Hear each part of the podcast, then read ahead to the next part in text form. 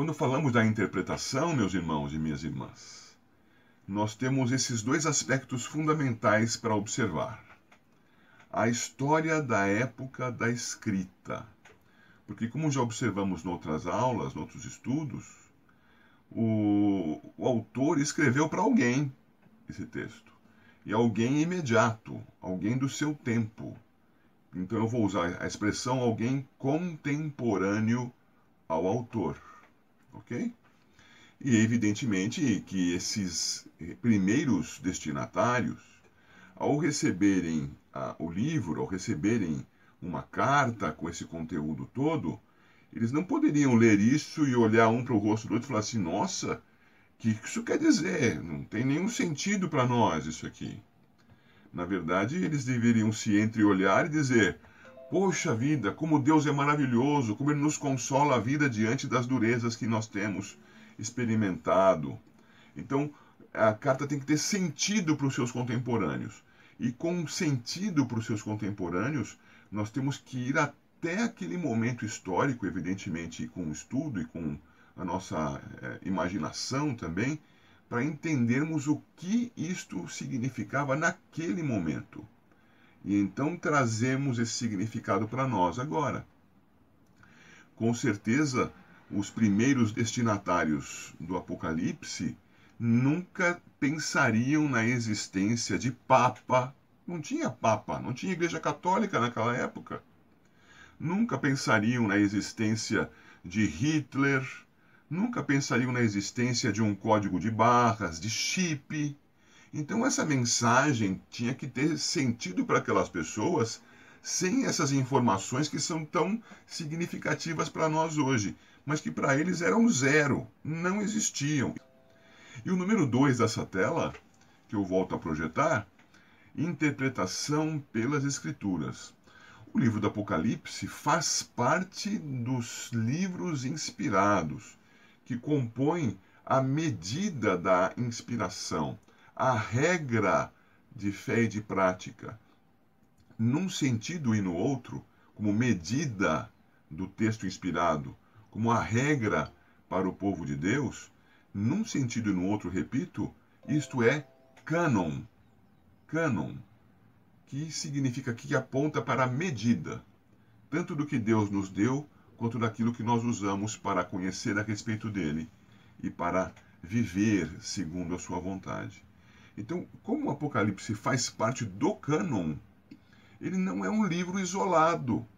Ele não pode ser interpretado à parte do restante das Escrituras.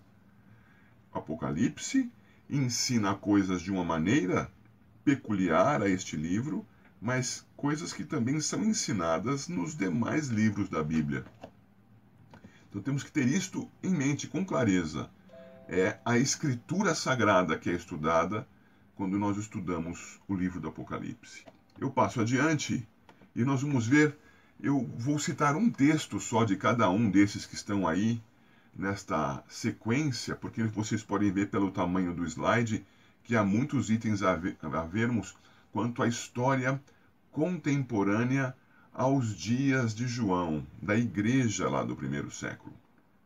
Então, quanto à perseguição romana, se você puder ir comigo até Apocalipse 6,10, nós temos que ter isso em mente, que, como se vê ali em Apocalipse 6,10, diz lá: clamaram em grande voz, dizendo: Até quando, ó soberano Senhor, santo e verdadeiro, não julgas nem vingas o nosso sangue dos que habitam sobre a terra? Veja, para haver derramamento de sangue é porque houve perseguição a essas pessoas nós costumamos pensar em perseguição como uma coisa que acontece em alguns países do mundo. Então, um país de grande perseguição aqui nas Américas é o México. Um país de perseguição importante na Ásia é a Coreia do Norte. A China também tem muita perseguição aos cristãos.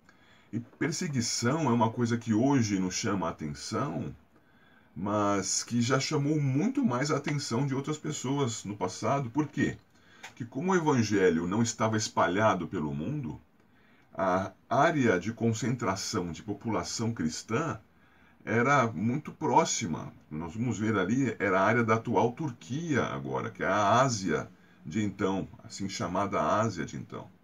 Turquia, a região da Judéia, da Síria, como nós vemos descritas no livro de Atos dos Apóstolos, esticando isso para o Ocidente, chegando até a Itália. Então, olhando para o mundo todo, havia uma abrangência do Evangelho uh, numa área pequena do mundo. Esta abrangência, então, essa concentração de cristãos, fazia com que um soubesse muito melhor do que nós sabemos hoje quando havia perseguição. E como toda essa área, atente para isso, toda esta área era a área do Império Romano, o Império Romano exercia perseguição de maneira mais ou menos uniforme no seu território. Então, a perseguição que poderia haver na região da Judéia também poderia haver na Síria, também poderia haver na região da atual Turquia, na região da Península Itálica, etc. Compreendem o que eu estou dizendo? Então, é, era muito sentida a perseguição. É, sabiam muito bem quando estava havendo um, um atentado contra a vida dos irmãos. Prisão. Em 2.10 do Apocalipse, nós temos lá: Não temas as coisas que tens de sofrer, eis que o diabo está para lançar em prisão alguns dentre vós, para ser dispostos à prova. Privações. Volto ao capítulo 6, versículo 8. E olhei e eis um cavalo amarelo e o seu cavaleiro, sendo este chamado Morte. E o inferno estava seguindo, e foi-lhes dada autoridade sobre a quarta parte da terra para matar a espada, pela fome, com a mortandade e por meio das feras da terra. Percebe? Privação é o que não falta né, para essa turma, né? Estavam sendo perseguidos. Eu sigo adiante. Feras. Acabamos de ler sobre feras em 6.8. Decapitação. É, lá no Apocalipse 20, verso 4, é dito sobre os decapitados. Nós tivemos recentemente notícias de irmãos nossos no Egito que foram é, atacados, agredidos, mortos. E isso foi gravado pelos perseguidores muçulmanos e colocado na internet. Violência terrível contra aqueles que foram mortos e contra aqueles que próximos desses, lá no Egito mesmo, na região onde o islamismo é mais influente, pensando: será que eu sou o próximo? Isso é terror, terror pela decapitação. Ali, Apocalipse 20, verso 4, Vi também tronos, e nesses sentaram-se aqueles aos quais foi dada a autoridade de julgar. Vi ainda as almas dos decapitados por causa do testemunho de Jesus. Vocês percebam que essas coisas aproximam daquele momento histórico o livro. As pessoas estavam passando por isso naquele tempo. Se você se lembrar agora, no testemunho dos apóstolos diante do, do, de Herodes, o Herodes daquele tempo, na Judéia, Tiago foi morto ao fio da espada. Quer dizer, ele foi cortado ao meio, foi cortado com a espada. Isso não é brincadeira, isso não é história para a gente pensar, nossa, olha, aconteceu. É a morte das pessoas sendo evidenciada e tratada aqui como coisa real no livro do Apocalipse. No capítulo 2, verso 13, a morte de um discípulo muito conhecido, o Antipas. Então, lá 2,13: Conheço o lugar em que habitas, onde está o trono de Satanás, e que conservas o meu nome, e não negaste a minha fé, ainda nos dias de Antipas, minha testemunha, meu fiel, o qual foi morto entre vós, onde Satanás habita. Nunca mais vamos saber alguma coisa sobre Antipas, mas o povo daquele tempo sabia e atrelava isso à mensagem do Apocalipse. Banimento. Em que situação João escrevia? Escrevia banido pelo imperador de então. estava em Pátimos por conta disso. Um nove, eu, João, irmão vosso e companheiro na tribulação, no reino e na perseverança em Jesus, achei-me na ilha chamado Pátimos, por causa da palavra de Deus e do testemunho de Jesus. Banimento é muito próximo de prisão, né? Mas é uma prisão daquele tipo político ideológico, né? Ele estava banido, não pode mais divulgar o que você divulga no Império Romano. Vai para Pátimos, vai para aquela pedreira lá. Eu sigo. Luxúria Imperial Romana. Então peço que você vá comigo lá para o Apocalipse 17. Nesse livro, nesse capítulo 17, veio um dos sete anjos que tem as sete taças e falou comigo, dizendo: Vem, mostrar-te-ei o julgamento da. Olha a expressão. Grande meretriz que se acha sentada sobre muitas águas.